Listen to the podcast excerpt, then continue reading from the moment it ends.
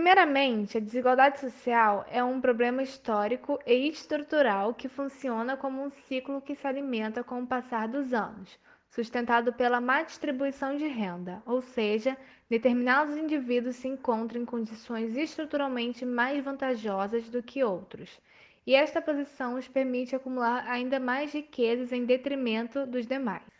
A desigualdade social começa no Brasil com a chegada dos portugueses a uma terra onde moravam os povos guaranis. Esses povos viviam do que a natureza lhes dava e possuíam crenças próprias, que foram desqualificadas pelos portugueses.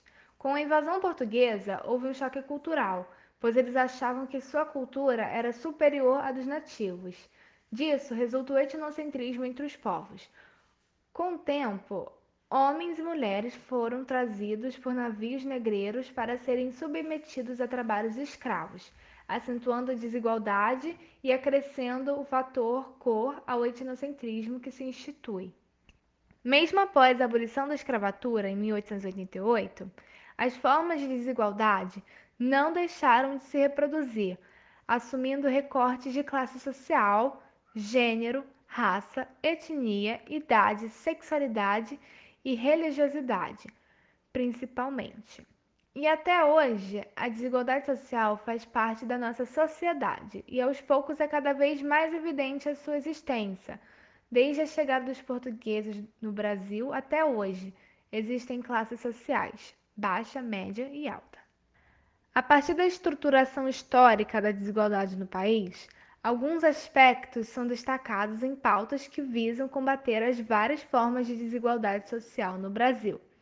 Algumas dessas pautas, identificadas como causas ou fatores responsáveis pela desigualdade, são falta de acesso à educação de qualidade, falta de acesso à saúde de qualidade, salários baixos, falta de acesso à cultura, falta de políticas públicas adequadas e má distribuição de renda e concentração do poder. Mas, além disso, a pobreza também é uma violação aos direitos humanos, por ser uma afronta ao direito econômico de qualquer indivíduo de ter meios para substituir com dignidade. A desigualdade social acarreta diversas consequências negativas para a população, em especial para grupos sociais ou parcelas populacionais mais vulneráveis. A marginalização é uma das principais consequências, porque as pessoas na qual passam por isso são colocadas à margem ou excluídas das interações sociais que orientam a vida civil. A marginalização é um conceito sociológico que se refere à exclusão social, cultural, política e econômica de grupos ou parcelas populacionais, restringindo ou inviabilizando o exercício da participação social. Portanto, os indivíduos marginalizados, chamados de vadios, indigentes ou marginais, se encontram à margem da sociedade, tendo seus direitos básicos limitados.